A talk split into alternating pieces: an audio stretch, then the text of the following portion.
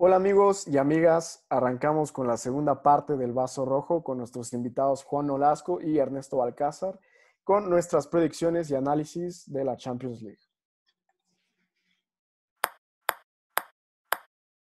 Pasando a una llave que para mí está más que definida, donde encuentro a uno de los equipos favoritos para ganar la Champions, que es la de Bayern contra Chelsea.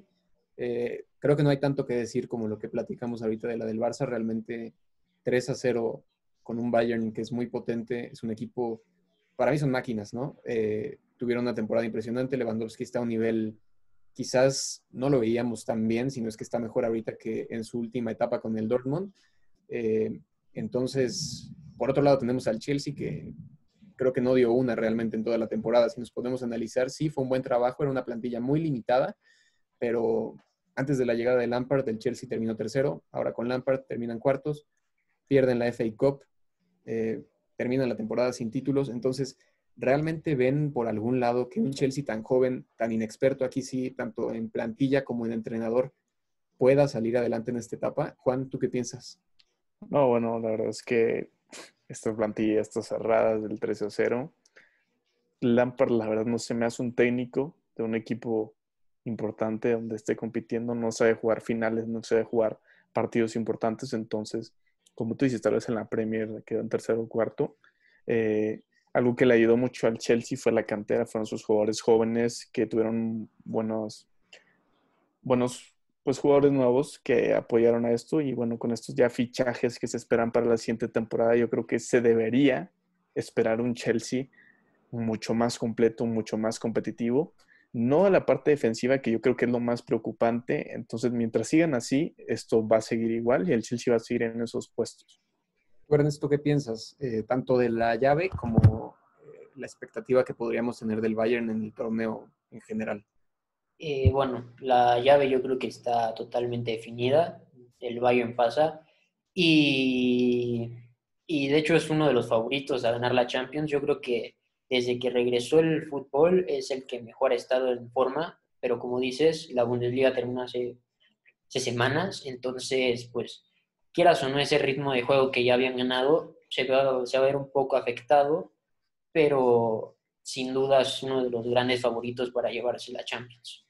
¿Habría ganado Lewandowski el balón de oro si se hubiera entregado el premio, si no se hubiera cancelado?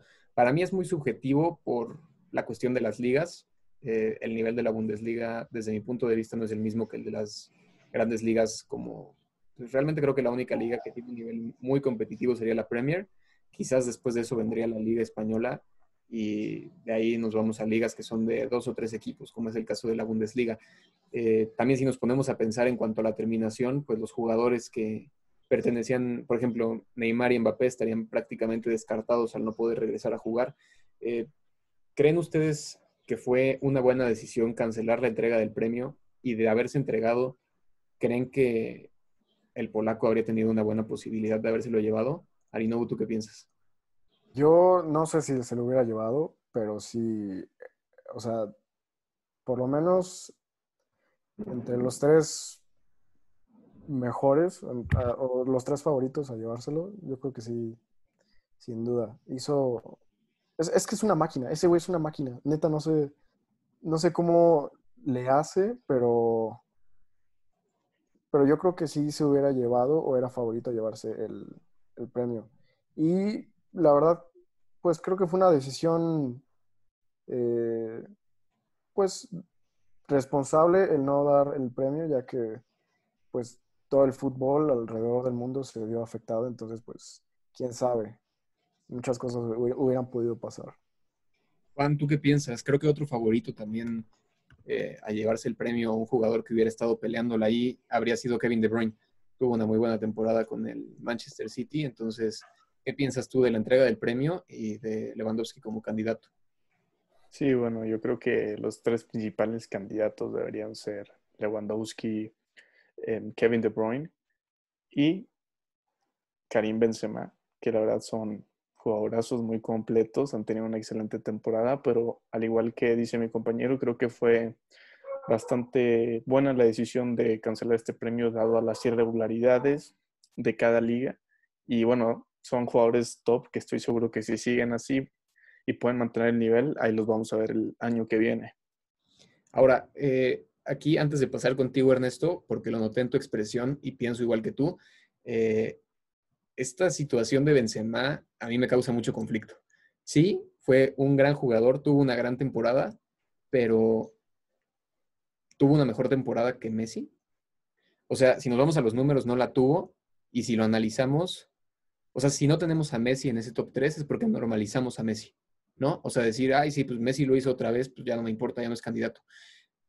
Creo yo, y supongo que Ernesto piensa lo mismo que yo porque lo pude ver en su cara, que, que Benzema, a pesar de su gran temporada, no era top 3. Para mí no era top 3, pero ¿tú qué piensas, Ernesto, tanto del top 3 como de todo esto? Este, pues digo, Benzema tuvo una muy buena temporada, eso es innegable, pero en regates Messi hizo más, en goles Messi hizo más, en asistencias Messi hizo más. El Barcelona se sostuvo gracias a Messi. Y digo, si el Madrid hubiera ganado por 20 puntos más que el Barça, ok, habría un poco más de, margen para discutir esto, pero digo, hicieron... Una pausa. Entonces, Henderson es mejor que De Bruyne porque el Liverpool ganó con 18 puntos de diferencia. un, tema a la vez. este, eh, pero digo, hicieron cuatro puntos más el Madrid que el Barça. Entonces, Messi y Benzema, Messi en una muy mala temporada, siguió siendo mejor que Benzema. Y digo, Benzema hizo una muy buena temporada, pero pues tampoco es como para estar compitiendo el balón de oro como por ejemplo, por ejemplo, el año pasado que Messi ganó Copa y Champions, se le discutía el balón de oro de que por qué no le dan el balón, o sea, por qué le dieron el balón de oro a Messi si no ganó la Champions, si no apareció, y ahorita que Benzema solo ganó la Liga, ya piden el balón de oro para Benzema, es medio raro, ¿no? Pero no, bueno, estuvo, eh, estuvo, bueno. También tiene que aclararse que estamos de acuerdo que, ok, como ustedes dicen, no tuvo los mejores números, tal vez Messi fue superior en eso. Y como usted, ah, pues la liga la ganó, ok.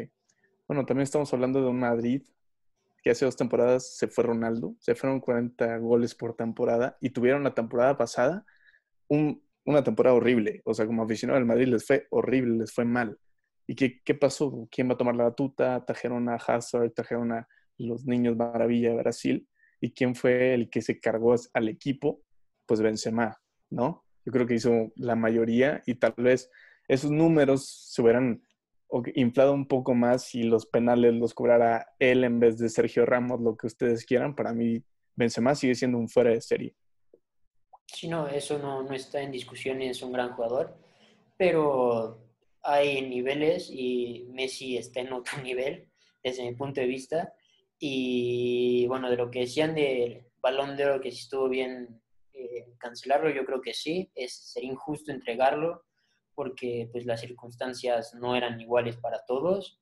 Y pues sí, para mí el top 3 del balón de oro este año hubiera sido Messi, eh, este, Lewandowski y Kevin De Bruyne. ¿Creen, o sea, yo no creo, pero el balón de oro no es un premio justo, ¿no? O sea, lo hemos visto en los últimos años y realmente eh, creo que el caso que a mí más me incomoda o más me resuena es Modric con el balón de oro, ¿no? Sí, güey, qué pedo. La verdad es que entiendo que fue un buen mundial, pero al final, ¿qué? No lo gana, ¿no? Tuvo una buena temporada con el Madrid, eso no se lo voy a negar, no, no tiene nada, pero creo que si nos pusiéramos a pensar que hubo un cambio de tendencia a partir de Modric, sería una mentira, ¿no? Porque entonces, si Modric ganó, el año siguiente ganaba Salah, el año pasado lo ganaba Van Dijk, y no fue así. Entonces, ¿realmente podríamos considerar al balón de oro como un premio justo? Para mí que no está bien. O sea, los defensas y los porteros han sido completamente borrados de este premio que antes, pues, eran tomados más en serio, como lo fue Canadaro. Eh, para mí, de hecho, el año pasado debió haber sido el año de Allison, ¿no? Excelente temporada, ganó Champions, eh, ganó la Copa América, o sea, increíble y ni siquiera estuvo cerca. Entonces yo creo que sí es un premio que debe modificarse porque se me hace muy injusto para otras posiciones que tal vez no brillan tanto como son los centrales, los porteros, los medios defensivos, los laterales, lo que sea. Sí, yo, yo opino lo mismo que, que Juan. Yo siento, chance es una idea un poco rara, pero hasta que no se jubilen Messi o, Cristiano, no vamos a tener un balón de oro un poco más objetivo o real. Em, siento que siempre van a estar ahí en los top 3 y, y por amaños o por, o por azares del destino, siempre va, o bueno, no se les ha dado el reconocimiento a varios jugadores, como lo mencionaba Juan. Creo que el último portero, y corríjanme si estoy mal, que lo nominaron para el Balón de Oro fue Neuer. Y, y eso fue hace cuántos años. Entonces, yo creo que tiene que pasar un buen rato para que tengamos un, un balón de oro más objetivo, real. Memo Ochoa también nominado al Balón de Oro en una ocasión. El primer mexicano, cabe el dato, porque un histórico, ¿no? Y si quieren, si quieren, continuamos con los partidos de Champions, que ya en este caso ya pasamos a las llaves que están definidas para los cuartos de final. Y creo que de este lado de las llaves ya definidas están los equipos más interesantes, ¿no?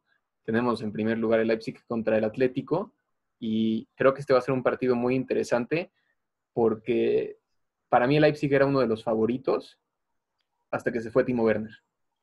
Creo que sin Timo Werner pierden muchísimo en el ataque, pero tampoco me gustaría menospreciar al equipo. Tienen talento, eh, sobre todo en el medio campo, y creo que sus, sus defensas son impresionantes, son defensas jóvenes, muy fuertes, muy rápidos, y que quizás le podrían costar mucho trabajo al ataque del Atlético. También si nos ponemos a pensar el otro lado, pues el Atlético es un equipo muy compacto, tiene un porterazo que va a ser fundamental también para la llave y todo lo que venga adelante, y sobre todo tienen experiencia, ¿no? O sea, el Cholo, dos finales de Champions, es un equipo que llega mucho más preparado que Leipzig, que es un equipo relativamente nuevo en estas instancias. Entonces, realmente creo que sería arriesgado hacer predicciones, si yo me tuviera que ir con un equipo, me gustaría que pasara el Leipzig porque quisiera ver equipos nuevos también ganando la Champions. Sé que el Atlético no la ha ganado, pero me gustaría ver equipos mucho más nuevos ganando la Champions. Y también creo que, es, creo que si el Atlético está en esta etapa es un poco por suerte, ¿no? El Liverpool cometió errores y eso terminó permitiendo que el Atlético esté aquí y no el mejor equipo del planeta, pero ese es un debate que dejaremos para después. Y, no sé, o sea, tampoco me sorprendería que el Atlético termine pasando. Tiene los factores que ya les mencioné, tiene jugadores talentosos. Saúl me parece un jugador fundamental para el Atlético en el medio campo. Entonces, creo que va a ser una llave muy interesante y sobre todo muy atractiva porque son dos estilos completamente diferentes. El Leipzig creo que es un equipo que va a buscar atacar y el Atlético, como ya lo hemos visto, es un equipo que espera un poco más y mete el camión, las cosas como son. Entonces, ¿Qué piensas tú, Ernesto, que vaya a pasar en esta llave? Eh, digo, yo no estoy tan de acuerdo que Leipzig sea alguien, o sea, es alguien que ataca, sí, pero es también al contragolpe muchas veces. Sí pierden mucho sin Timo Werner. Yo creo que con Timo Werner, él yo los consideraría más favoritos, porque al Atlético de Madrid le gusta no ser el favorito. Le gusta estar como ser la víctima, como contra el Liverpool. Y lo que más les cuesta al Atlético es ser ellos los protagonistas. Entonces, eso yo creo que les va a costar al Atlético, y, pero el, el Leipzig, desde que regresó el foot, no ha hecho una gran no ha hecho un gran partido, no, no, ha hecho grandes partidos y no ha estado a gran nivel. Entonces, yo creo que por lo que demostró el Atlético en la liga y por experiencia, le va a costar, pero al final va a pasar el Atlético. No, yo pienso que el Atlético va a pasar sin ningún problema. El Cholo, la verdad es que estos partidos contra rivales como el Leipzig y pues también contra el Liverpool, digamos o no, fue pues, muy táctico, lo sabe manejar y lo que pudo haber hecho la diferencia, como ustedes dicen, es Timo Werner. Sin esto yo creo que el Atlético va a pasar sin ninguna dificultad. A mí, obviamente, obviamente me gustaría que la Champions la ganara el Barça, pero también no voy a negar que también me gustaría ver al Atlético campeón. Siento yo que por experiencia, o sea, está un poco cerrado, pero yo nada más por experiencia diría que pasa el Atlético ante el, ante Leipzig. Viene, bueno, no viene tan bien como bien lo mencionó Ernesto, pero puede dar una sorpresa. Entonces, está muy cerrado, pero yo me voy con, con el Atlético. Por último, pasamos a la llave que ya habíamos empezado a calentar un poco, específicamente Ernesto y Juan, que es la de Atalanta contra el PSG. Y sin duda alguna el Atalanta es un equipo que me encantaría ver en la final. Atalanta-Bayern para mí sería quizás la final más viable. Y creo que el PSG, como bien menciona Ernesto, es un equipo que ha tenido dificultades para avanzar, bueno, más bien no ha avanzado de esta fase. Le cuesta mucho y no creo que este vaya a ser el año sin Mbappé. Eh, va a ser muy complicado. Digo, evidentemente está Neymar, está Di María. Eh, o sea, es un equipo con talento, pero hay algo que yo siempre he pensado y es que en la Champions la historia juega mucho. Y yo sé que el Atalanta no es un equipo histórico tampoco, pero creo que el PSG ha intentado comprar esta historia. O sea, creo que a través del dinero ellos han intentado construir su historia y eso es algo que yo siento, evidentemente es algo muy absurdo, pero a mi parecer es algo que bloquea al PSG en Champions. Siento que pasa un poco lo mismo con el City, aunque quizás este año no sea el caso. Entonces, creo que el Atalanta tiene posibilidades reales, tiene un buen ataque, aunque hay que tomar en cuenta que Ilicic no va a estar en el partido por motivos personales. Entonces, quizás ahí pierdan un poco, pero tener a Papu Gómez, tener a Zapata, incluso a Luis Muriel, que si no me equivoco, ha sido el jugador que más goles ha metido de cambio en toda la historia de la Serie A esta temporada. Entonces, creo que es un equipo muy potente en el ataque y quizás no se habla tanto de sus jugadores de defensa, pero podrían saber controlar a un ataque como el del PSG, aunque la experiencia también podría jugarles en contra, ¿no? Un equipo que su primera Champions en la historia está llegando a estas instancias, pues por lo mismo, por primera ocasión, y contra un equipo que tiene un jugador como Neymar, que ya sabe lo que es ganar la Champions, tiene jugadores como Keylor Navas, que también sabe lo que es ganar la Champions, entonces quizás estos pequeños detalles podrían jugarle un poco en contra al equipo italiano. ¿Qué piensas, Ernesto, tú? Eh, como ya había dicho, yo creo que el que va a pasar es el Atalanta por la falta de ritmo del PSG, que no traen Mbappé, y además el Atalanta no tiene nada que perder. Yo creo que eso les da muchísimo margen. Es un equipo que o lo golean o golea siempre, o sea, siempre hay goles cuando juega el Atalanta.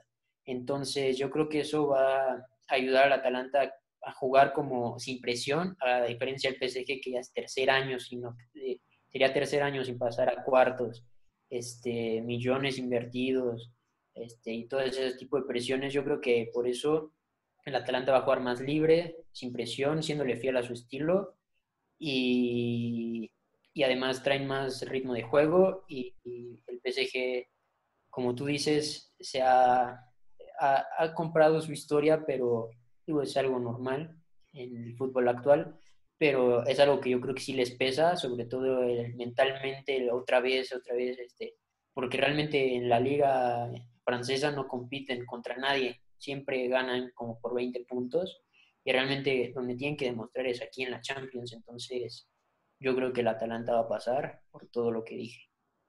Juan, ¿tú qué piensas de esta llave? No, yo estoy completamente de acuerdo con lo que dice mi compañero Ernesto. Eh, ver jugar al Atalanta es un deleite. Y no solo eso, sino que tienen mucha reacción. O sea, yo me acuerdo, me quedó muy marcado un partido contra la Lazio, 2-0 perdiendo.